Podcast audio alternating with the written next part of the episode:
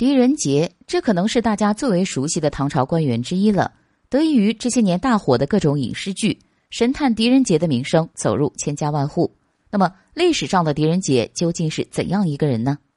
唐高宗仪凤年间，狄仁杰调任大理城，在短短的一年时间内，他就将以往司法官员们积压数年而无法探究真相的疑案一一审判完结，判刑一万七千人，无诉冤者，展示出狄仁杰杰出的审讯和判案能力。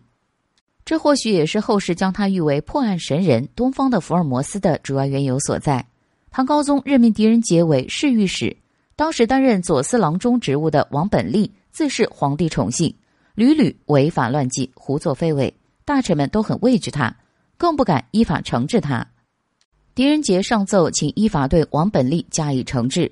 唐高宗打算赦免他，狄仁杰进谏说：“国家虽乏英才。”但像王本立这样的平庸之才还是有很多的。陛下何惜罪人而亏王法？如果陛下一定要徇私枉法赦免王本立，就请陛下先将我流放到荒凉不毛之地，这样也可以告诫后来的忠贞之臣以我为鉴。唐高宗无奈，只好命有司依法惩治王本立，朝廷肃然。一般人印象中的狄仁杰往往是一个文官的形象，可实际上不是这样。狄仁杰也曾为刺史。带兵北抗契丹，武则天万岁通天年间，契丹寇陷冀州，武则天任命狄仁杰为魏州刺史。契丹人闻听狄仁杰之名，不战自退。狄仁杰还善于拔擢人才，除了李凯故外，他还大力推荐桓彦等人。还有就是每次都能恰到好处的缓和武则天和太子之间的关系。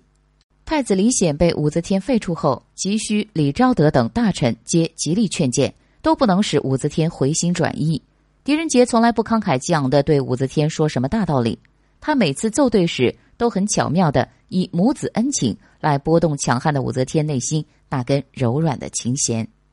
在狄仁杰等人的反复劝谏下，武则天逐渐醒悟，召唤李显，复为楚二，为后来李唐复国奠定了坚实的基础。而狄仁杰的美名也就流芳百世，受后人敬仰。